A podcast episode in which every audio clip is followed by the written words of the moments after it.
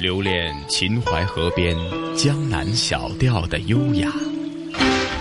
欣赏塞外草原万马奔腾的热情，拥抱乡间古老民居的白墙灰瓦，抚摸古城王府宅院的古树幽兰，在行走间感受华夏大地的博大精深，在聆听时体会中华文明的深邃悠远。这里是华夏之声台和香港电台普通话台联合制作播出的《魅力中国》。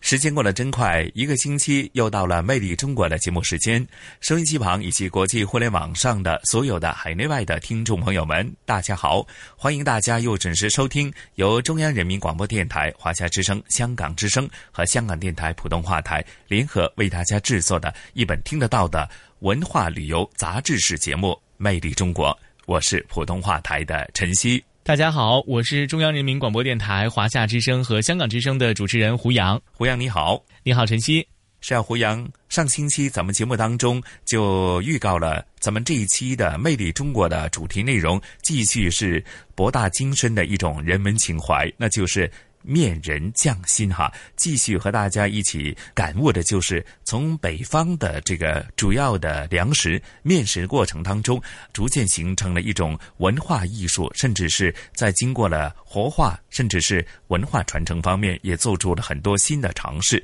那就是面塑。那这个星期是围绕在是面塑的哪方面的内容呢？那其实说到面塑呢，在上一星期的节目当中啊，已经为大家做了一个简要的介绍。它是一种制作很简单，但是艺术性却很高的中国传统手工艺品。主要的原料呢是用这个面粉和糯米哈，然后再加上一些呃色彩呀，包括蜂蜜呀、石蜡呀等不同的成分，然后经过特殊的处理之后。呈现出的一个以面为主体的雕塑作品，在上个星期的节目当中，向大家介绍到的是在近代以来咱们国家非常有名的北京的面塑流派的代表人物，就是面人汤，介绍了他们这个流派的基本的艺术特征，还有他们对于这个流派本身的这种技艺的传承和发展。在今天的节目当中呢，我们要为大家继续介绍到的是北京面塑的另外一个流派，称作面人郎啊，是郎少安先生和他的这些传承人们所呈现出来的郎式的不一样的面塑作品。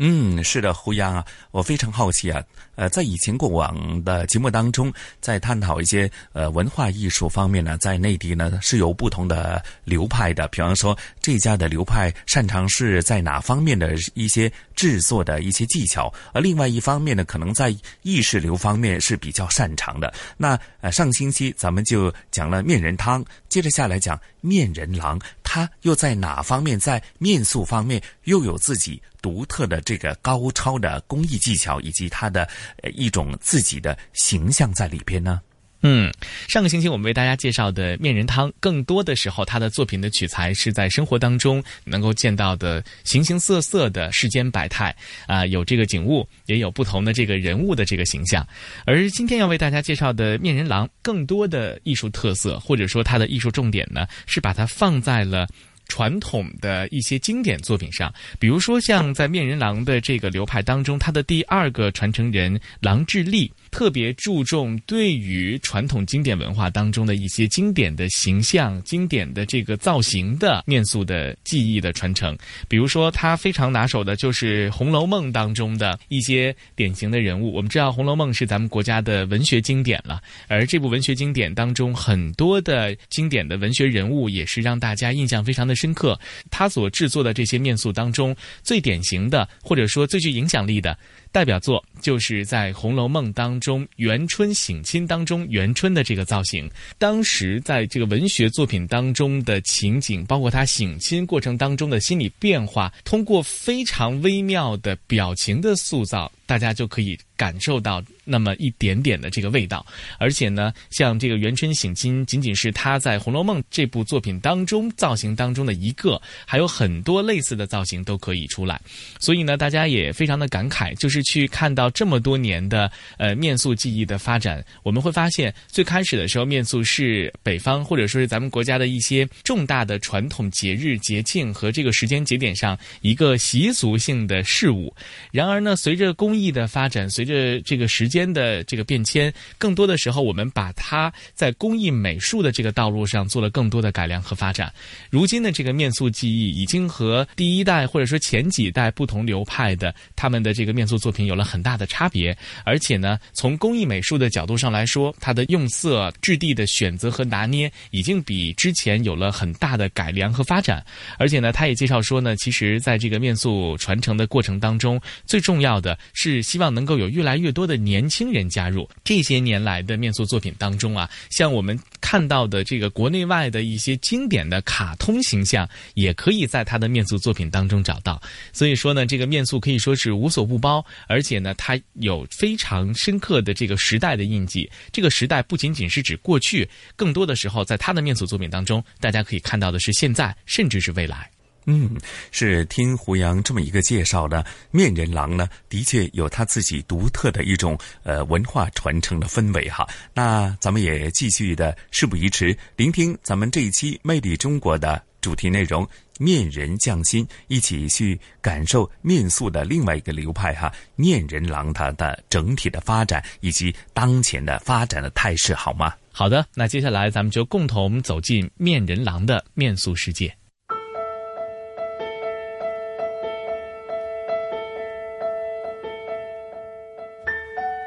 面人也称面塑，是一种制作简单但艺术性很高的中国传统手工艺品。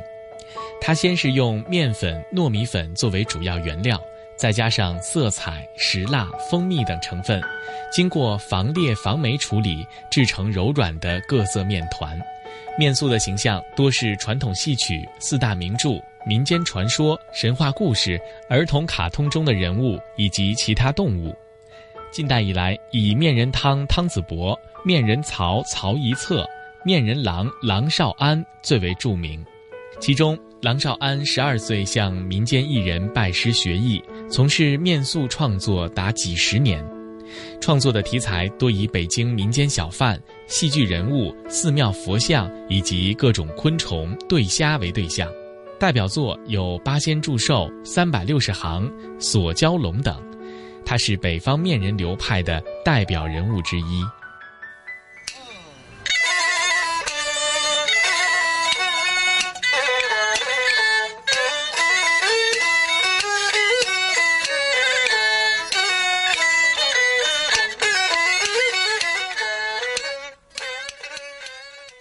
面人郎郎少安先生生于清朝宣统元年。是近代中国著名的面塑大师，北京郎派面塑艺术的创始人。他出生于北京西城白塔寺大喜鹊胡同，少年时期只念过四年私塾，并没有受过专门的美术训练。我们是满族人，那个我父亲小时候呢，那个满族的这个呃，就是已经破落了，他的母亲死的也早。然后就在街上有时候卖什么臭豆腐啊，呃，卖什么萝卜呀，哎，就做小买卖。然后到他十四岁的时候吧，在庙会看见那个就是赵扩明面人赵，在那个那个就是白塔寺那哈庙会上，他表演，他就想学，人家不教。后来他就是反正想办法吧，讨那个师傅的喜欢，然后就帮着他干点什么，背着箱子呀，帮着他拿那马扎啊，哎，就给他倒点水呀，反正就给他打打下手，然后这样呢，那师傅就挺喜欢他的，觉得这小孩还行，挺好，哎，就收他做徒弟了。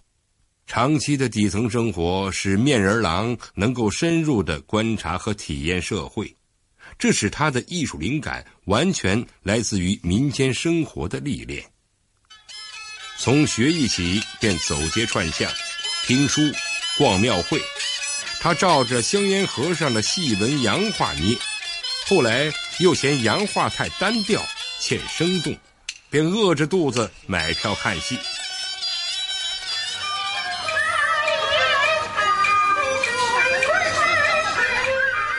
他细心观察戏中人物的形态、动作、服饰和扮相，然后凭着记忆捏成几寸长的面人儿。他对于服饰发簪胡须的刻画精细到位，表情动态塑造的活灵活现。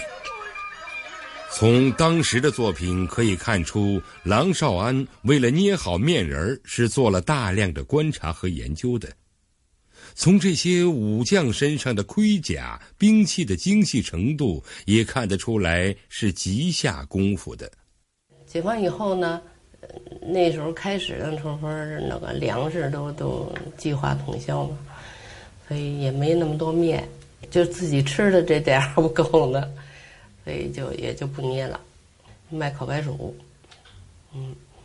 然后烤白薯后来那个。他不是那个有这个手艺吗？有人知道说那个在文化宫啊有个展览，说你捏点儿，参加那展览。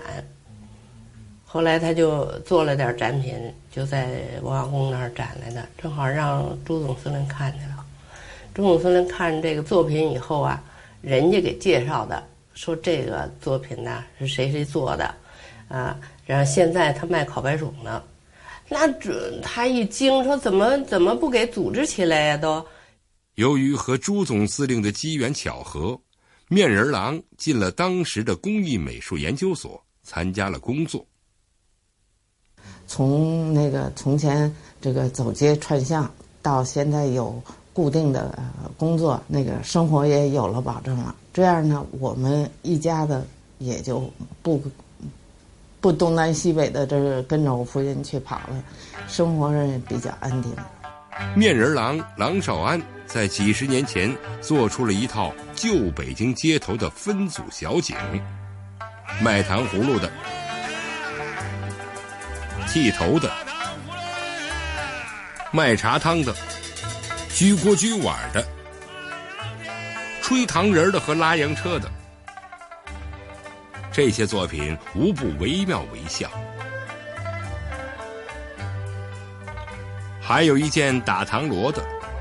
这可是老北京人最喜欢的东西，做的也是特别的精巧细致。一副带棚的挑子，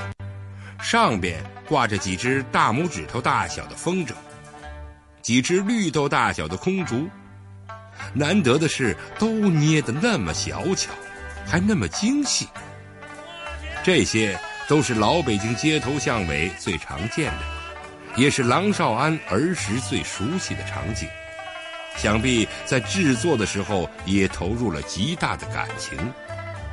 那一个个在记忆中凝固了的历史画面，自有一种领悟，一股留恋，像是老人对自己心爱的作品最后一次沉甸甸的抚摸。对儿时往事的缱绻思恋。郎少安一九六零年创作的仿玉面塑锁蛟龙，人物及服饰处理细腻，表情塑造生动传神，显示出面塑大师成熟的技巧和非凡的功力。这件作品在阳光下晶莹剔透。不知道的人很难相信，这竟是用面做的。一只健壮的蝈蝈穿着碧绿的外衣，趴在黄灿灿的玉米上，正背着脸儿贪婪地吮吸着玉米的汁液。旁边的天牛也支棱着触角，毫不客气地嚼着鲜嫩的玉米粒儿。玉米饱满诱人，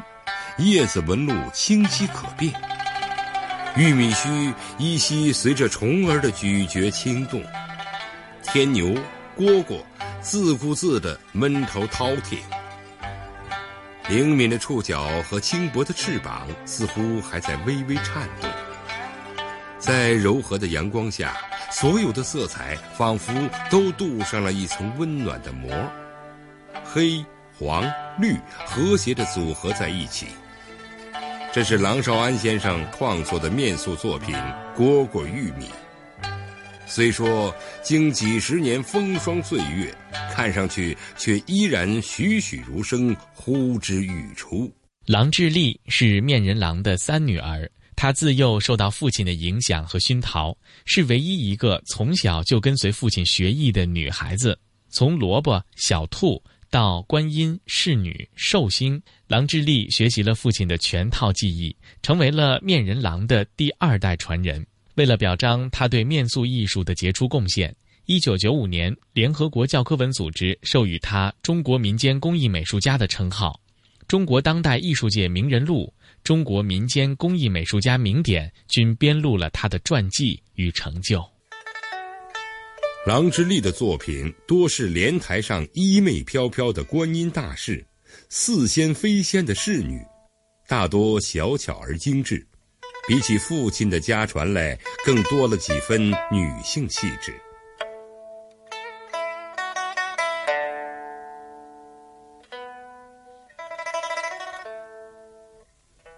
小小的一枚核桃中坐着华美端庄的花神，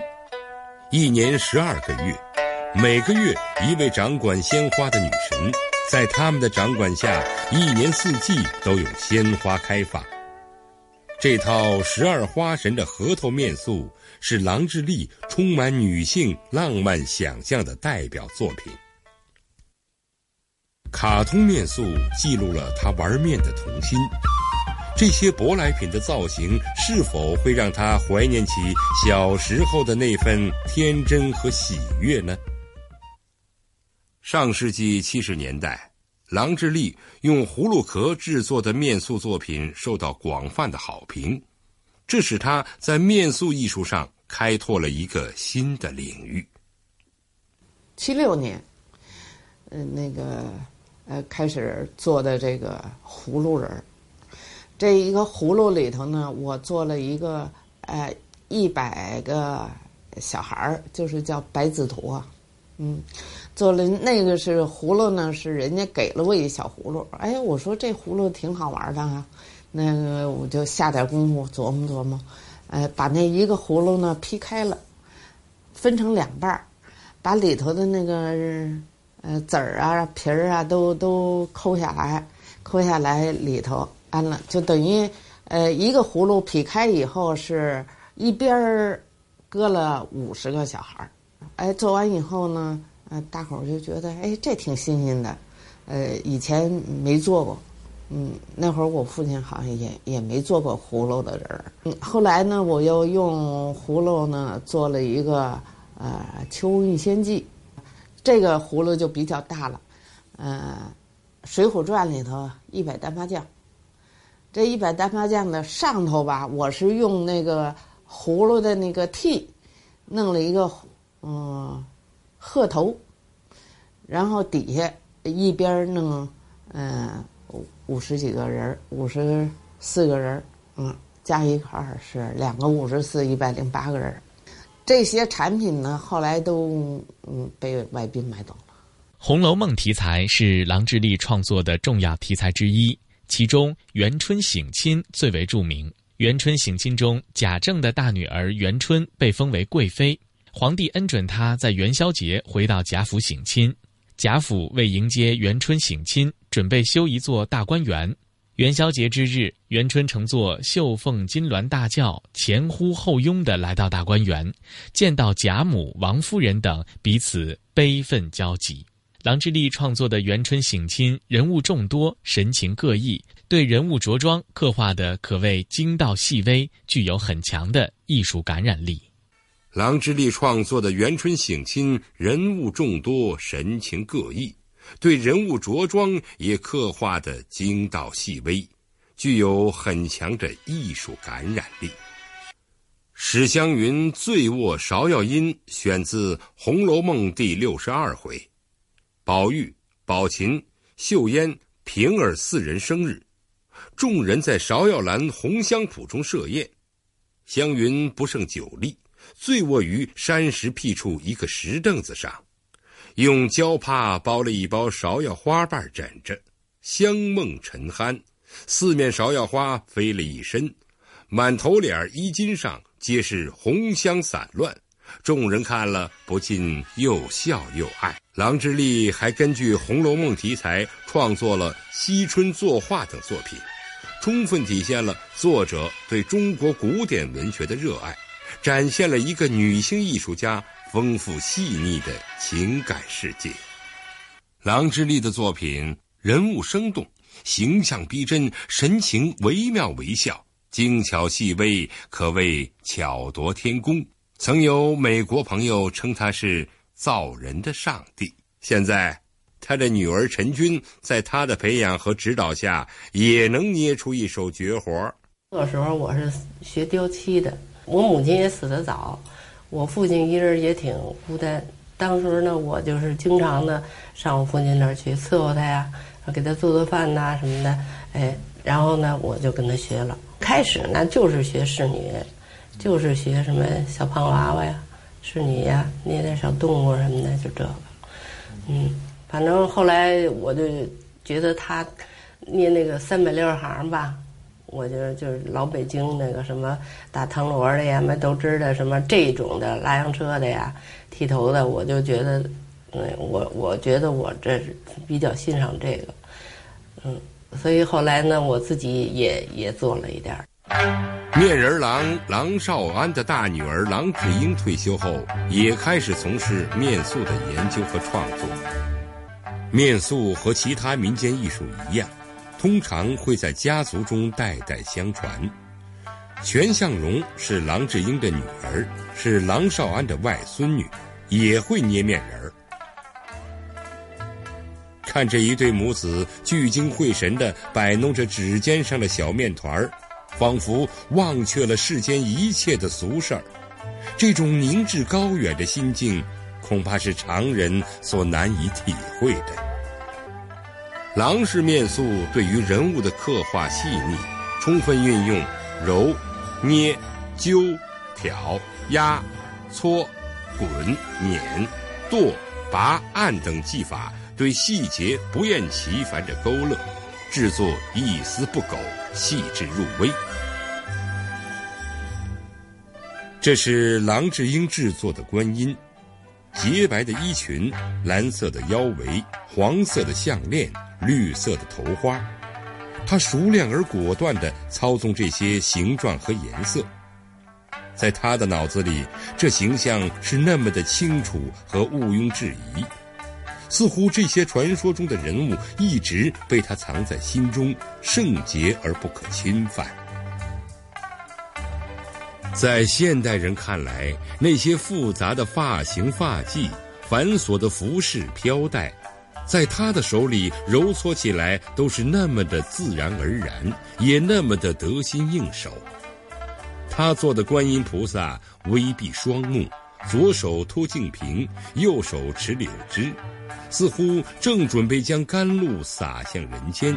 叫人看了不禁心生敬畏。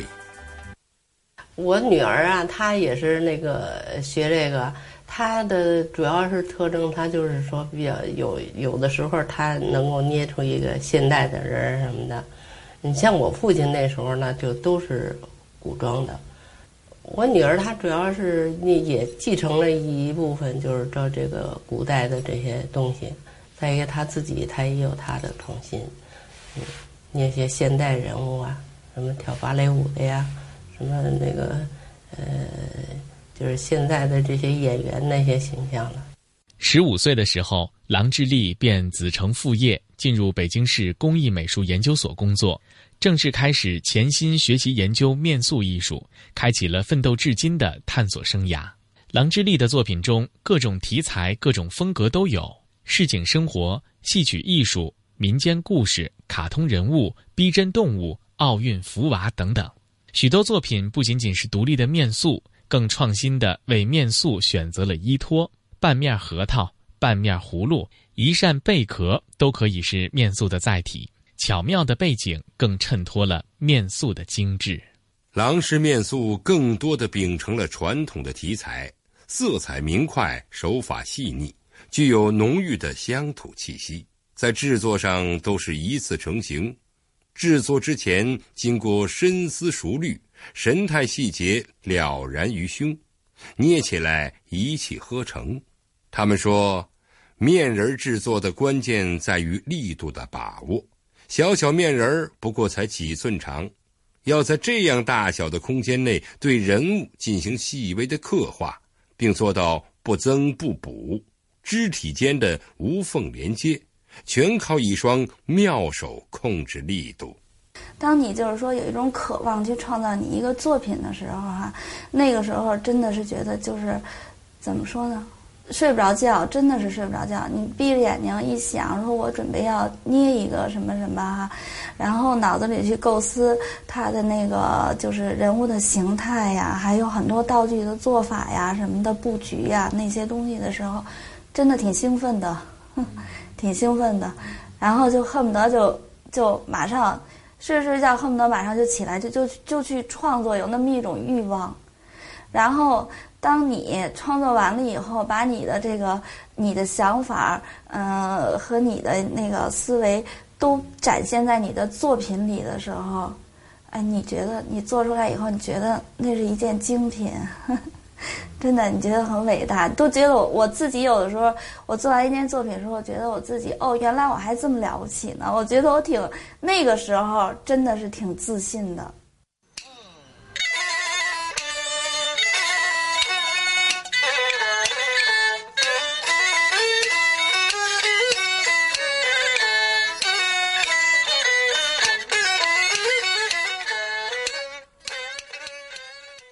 家住北京郊区大兴的尤国成、尤东涛父子，多年来执着于面塑艺术，没有经过什么师傅什么的去求师。我们住在那农村，跟市区也比较偏远，比较接触起业内的搞面塑的人也比较困难，所以说自己就不断的研究。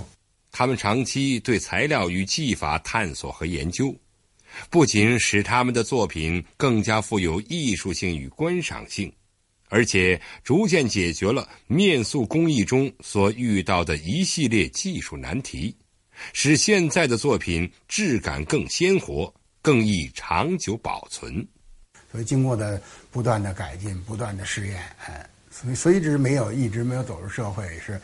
觉得自己的这个这技法方面或者是这个材质方面还没有过关，嗯，所以不断研究。哎，在这整个研究过程当中啊，也是没少糟践面。嗯，这这个浪费了，估计加起来的话，最少也得有两百多斤。最后终于这个研究成功了，就是说，呃，很好的质感。尤其作为侍女的脸部，这个干了以后，那个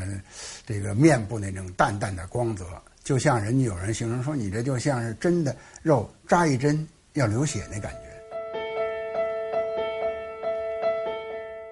面塑艺人根据所需，把面团在手中几经捏搓揉鲜，再用小竹刀灵巧的点切刻画，塑成身手头面，再披上发饰和衣裳，顷刻之间，各种各样的艺术形象便脱手而成，有婀娜多姿、衣裙飘逸的美女，有天真烂漫的儿童，有各种神话故事、戏曲中的角色和历史人物。这些活灵活现的面人放在精致的玻璃框内，很快成为了人们喜爱的工艺美术品。外国游客在参观面人制作的时候，都为艺人娴熟的技艺、千姿百态且栩栩如生的人物形象所倾倒，堪称中国的雕塑艺术。而捏面塑所使用的面，则是三成糯米粉和七成白面掺合而成，并且需要加入适当的蜂蜜、甘油等等。这样不容易腐裂，之后经过揉匀调色，制成各种彩色的面。面有粘性，在捏面之前要先用黄蜡润手，有时还要采用羊毛、羽毛、丝线、棉花等相关的材料，来制作人物的胡须、头发、冠顶之类，增加面人的生动性。所使用的工具极为简单，主要是钵子、梳子、篦子和剪刀。其中钵子有竹制的、角制的，也有树脂的，可以自己制作。随着时代的变迁和工艺的发展，越来越多的工艺美术大师走进了面塑这个行当，开启了一段精湛的创作之路。面人油就是其中之一。面人油的作品技法精准，质感细腻，在创作题材上不拘泥于传统造型。而且在面塑材料的配方上还取得了一定的突破。面是比较搞面塑来讲最关键的，哎，因为你做的再好，嗯，最后干了以后达不到那个效果，最后不是变形、开裂或者质感没有了，哎，看很粗糙，哎，所以说我们研究成我们自己的配方。比如说那个做这皮肤的质感吧，嗯，表现你你在那个比如侍女的这个，它叫光光那个光泽性啊，柔润透那种感觉要更强一些呢。你在面的配方的时候呢，就有一定的改进，比如说那个少加一些白的颜色啊，呃，多加一些呃姜米粉的原料啊，增加它透的感觉啊。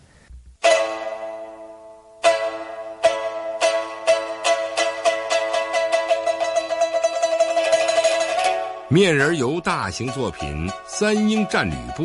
取材于中国古典小说《三国演义》第五回中的。虎牢关三英战吕布，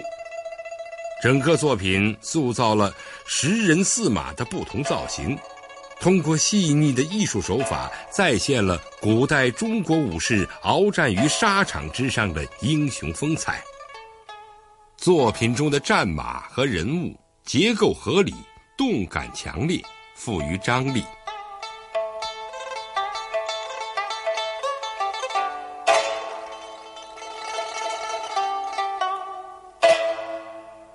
作为《三英战吕布》这件作品，从它特点或者说它的突破来说，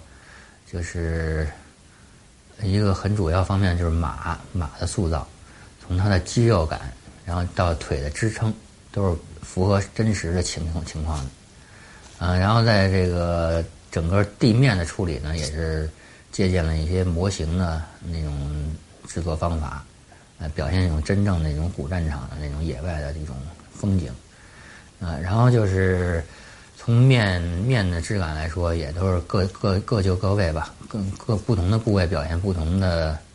呃部位。然后像那个需要金用金属的，比如刀剑啊，用那个金属材料，直接用金属材料精心的磨制出来，非非常的精细，而且感觉特别到位。嗯，然后就是整个作品的布局表现，吕布败走，其他三刘刘关张追他。然后人物相互呼应，有有追的兵，有逃的兵，逃兵有逃兵的样，追兵有追兵的样，哎，个就是好像一个真实的历史瞬间的那么一个定格。尤东涛的面塑作品《乾隆大悦》，是参照清代宫廷画师、意大利画家朗世宁为清高宗乾隆画的肖像而作。从查阅资料到出品完成，历时两个多月。乾隆服饰上的每一条龙都是用面糊点上去的，非常精致。这件作品充分利用了面这种材质的特点，并结合精细的彩画技艺。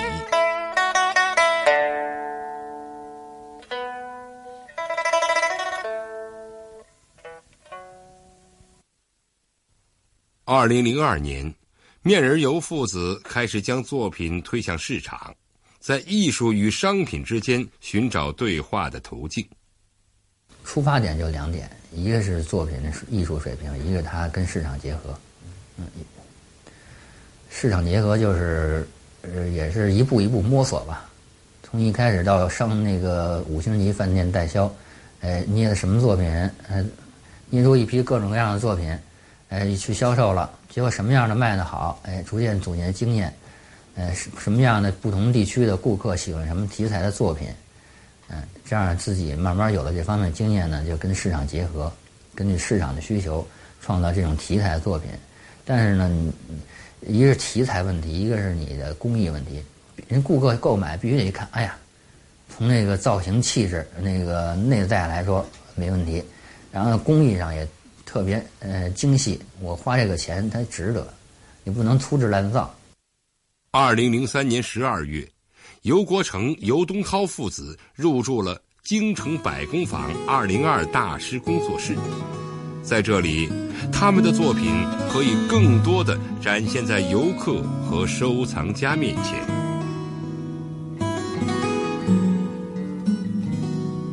不知面人尤父子进入市场的商业化操作模式是否值得效仿？这种面向大众化的出售作品能否还在艺术上保持高度？但是那些长久摆在艺术家书房里的积着灰尘的艺术作品的出路在哪里呢？这些衣着华丽的小面人儿是否会感到孤单寂寞？如何解决艺术与商品的有机结合？没有一个确定的答案，但是争论却从来没有停止过。你艺术家，你根据你对这个真正下功夫、真正投入，创造出最好的作品，群众不管国内国外，他会买账的。呃，传统手工艺不能离开这个传统，不能离开这个呃民间这这一块儿。嗯，商品归商品，你那个特色归特色。作家是用笔。来写中国的历史和文化，那么我们呢，是用我们的双手去捏中国的历史和文化。现在年轻人吧都不喜欢学这个，他觉得一个是苦，再一个是现在都有经济头脑，这个呀，不那个卖不。既然有人喜欢，而且呢制作成本也非常低廉，而且呢做这个来讲。无论你是自己爱好，还是作为商品、商业目的，你都能获得一定的回报。这样呢就总有市场。有市场的东西，它就不会消亡。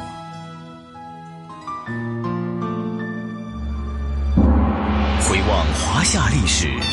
皇帝结婚和老百姓不一样，就是要举行一次册立典礼，表明他是皇后的身份的。聆听东方神韵。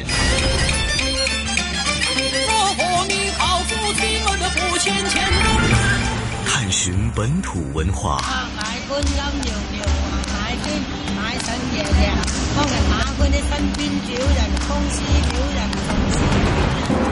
乘船瑰丽宝藏。凉风有信呢，秋月无边。遗产要活化，要把它重新运用，才是遗产。穿越古今。感悟人文，魅力中国。每个星期天中午十二点，让魅力更美丽。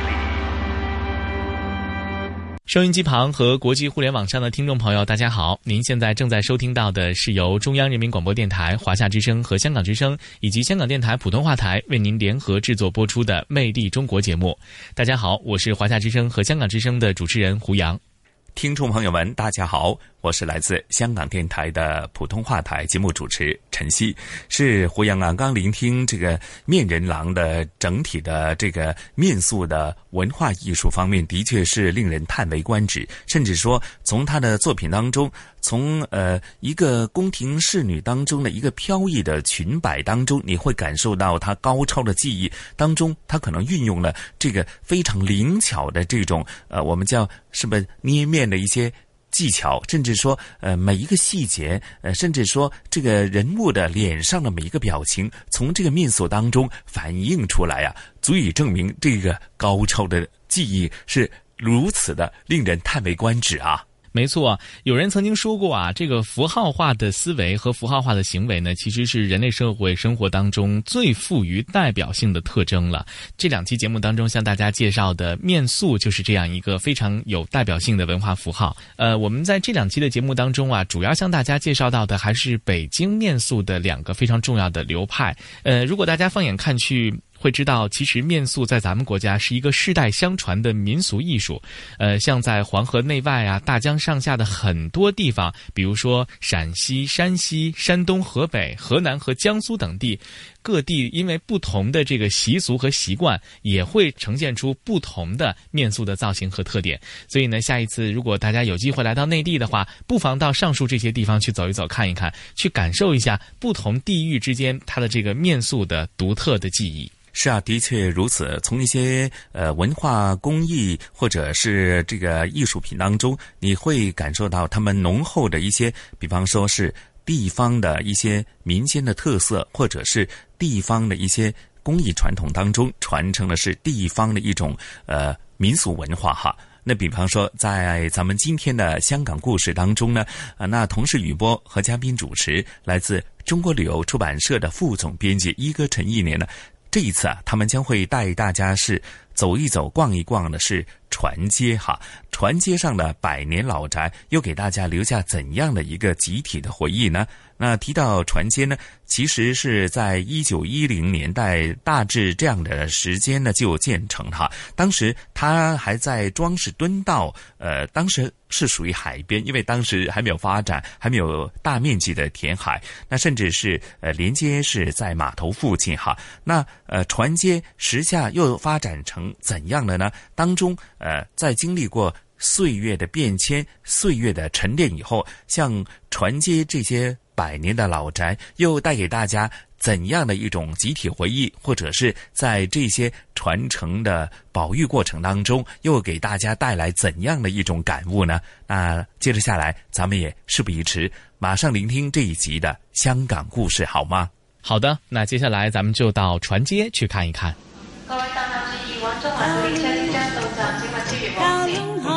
传统现代相映成辉。中西文化共冶一炉，东方之珠，动感之都，香港故事。香港故事，欢迎来到香港故事节目时间。节目当中，雨波非常高兴，请来香港中国旅游杂志副总编辑陈一年一哥，你好，你好，大家好。湾仔的历史文物镜上面哈有一条街叫做船街，我们想是不是因为它本身临海啊，所以有这样一个的名字？那么现在又有怎样的故事呢？请一哥为大家介绍船街了。呃，船街我先呢介绍一下它的位置啊，嗯，呃，它就是呃跟庄士敦道相交啊，庄士敦道是东西向的，而这个船街呢是南北向的，嗯，呃，它在呃庄士敦道的南面啊，就像啊靠山的那一面啊，嗯，呃，如果啊你从上一集啊的那个呃合昌大押去找啊，嗯，你面向合昌大押的门面。嗯，它就在合昌大押建筑群的右方啊，那一条街啊，就叫做船街了啊。嗯嗯嗯。呃，说说历史啊，为什么叫船街呢？啊，因为在呃早年啊，呃，其实庄士敦道就在海边。嗯啊，其实庄士敦道有一部分是淹在海里呢。嗯，就是说它是。呃，水和路之交啊，嗯，呃，那个时候还没有船街啊，嗯，后来就填海了，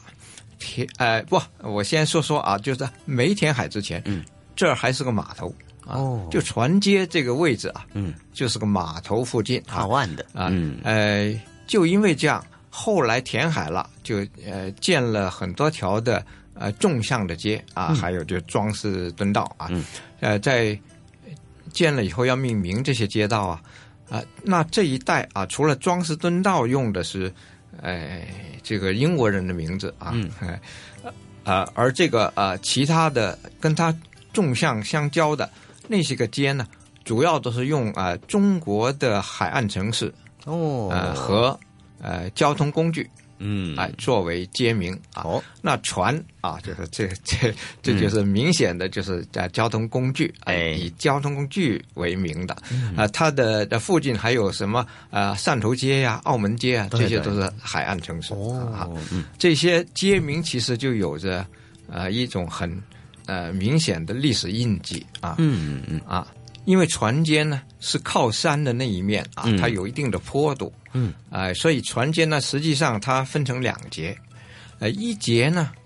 呃，也就是黄河大道以北的这一节呢是是平路啊，再过了这个呃黄河大道大道东啊，嗯。呃，就变成了有斜有有坡度了啊，嗯嗯，那个地方呢就啊建了一条楼梯街，哦，而如果你要走。船街的全程呢，你就可以呃有一段呢，其实就是呃走的头楼梯街啊，车在这也不通啊，呃这样呢呃你就感受到啊这种啊，就是香港的一个山城的面貌。嗯，有旧式的房屋了哈。啊哈。那么因为车不通，那所以环境也幽静下来的。啊哈。哎，就那一边是比较幽静的，嗯，所以呢，就有了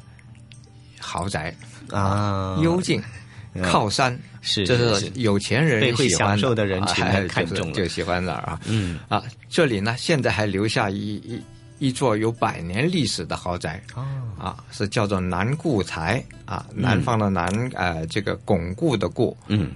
高台的台啊，嗯，南固台。是，据说是香港的一级历史建筑啊，啊，这个呃，成为一级的历史建筑啊，嗯，呃，这个南固台呢，说起来也奇怪啊，就是呃，现在呢。还是荒废了很久了，就是呃没有还没有真正把它活化利用啊。嗯，呃，因为呢这里据说曾经闹鬼，啊、所以民间对他的传说就把它叫做鬼屋了。哦，啊，但实际上呢，呃，过去啊它是很有名堂的，而且嗯呃大概就是一百年前啊，就是啊富商啊杜仲文就购入了。船街的这个地段嘛，有有有很大的面积，五百多万平方尺，嗯，呃，因此了啊，在这里建立这个豪宅南固台啊，呃，船街的下半截是华人居定居的啊，就是上节呢，就是这个啊有有坡度这个地方呢，呃，就是豪宅的啊，嗯，呃，他建了这个楼房以后呢，呃，后来啊，什么时候没落了？就是在日战的时候。啊，日本人把这个豪宅也占了，就南固台就变成了，哎，日军的慰安所。哦，慰安所中的招待所，就是给军官用的啊。嗯，呃，这个地方呢，就呃，就变成一个，就是完全是另外一种用途，而且是呃，带来可以说是一种啊非常。凄惨啊，就的的一种景象啊，嗯，呃，据说有不少冤魂，嗯嗯嗯，哎，所以呢，呃，闹鬼是有原因的啊，就是人家觉得这个呃，就就是把它联系起来看了啊，嗯嗯，呃，后来日本投降了，这个大宅也就荒废了，就是哎，直到大概三十年前啊，嗯，这个房子呢就被被地产商啊这个呃收购了。啊，又又因为是有争议，嗯，啊，加上它被定了成为啊一级一级历史建筑啊，嗯，就不能拆的，嗯，啊，它就不能拆了重重建啊。但是活化方面的方案也没有太多的定案，这个是的，还是一直没有没有定案。啊，不过呢，呃，后来呃，这个新的呃。新的这个拥有人呢，嗯，就还是决定把它保留，并且要成为可以跟呃向公众开放的，嗯嗯嗯，这样一个场所。那呃，我们是拭目以待，看看以后会发展成什什么样。嗯嗯嗯，这就是南固台的故事了。这个是属于船街南段的哈，一所百年历史豪宅，现在的感觉。嗯，那么在船街北段，那其实也有一座著名的老宅呀。船街十八号是香港的二级历史建筑，哎，呃，船街十八号，呃，是一座唐楼啊，嗯，可以说，呃，前面说的南固台是一座洋楼，嗯，这个呢是个唐楼，嗯，现在也还还你还可以看到这个呃唐楼，呃呃上面的二三四层都有阳台，阳台的栏杆呢是铁铸的啊。呃，那种铁柱栏杆呢，就很有时代气息，就是当年啊这种既美观又简约啊的一种呃结构。嗯，哎，还有呢，就是它的门面也建得挺好。嗯，呃，这个楼呢，直到呃现在，它的原来的这个公司呢还在啊，就是一个哎那家建筑公司啊，叫做河源建筑公司啊，就是我们不呃呃拿出来说呢，是因为。这也建成变成了建筑的一部分，因为它的横额上啊，嗯啊就刻着大字啊。这个呢，你要是在两年前，你还能看到这个招牌，嗯，只不过最近再去一看，变了，又变了，嗯，它就变成了另外一种用途了啊。嗯嗯。不过我们可以从老照片当中哈啊寻找一下可以看到，哎，你你还可以看到的。这个啊阳台的栏和那种铁柱结构啊，嗯还有它的呃门面啊，嗯就那个那个门也是很好看，嗯啊，呃，还是能够看到原来的那种呃旧唐楼那个痕迹，嗯，其实现在呢，这个船街呢也啊，政府呢也把这个船街加入了一些的观光的元素。那么也通过一个介绍，我们也知道了船街上面有两座非常知名的百年老宅。下一次啊，经过湾仔这个区域的时候，也可以寻一寻他的香港故事了。这一节的香港故事，谢谢一哥。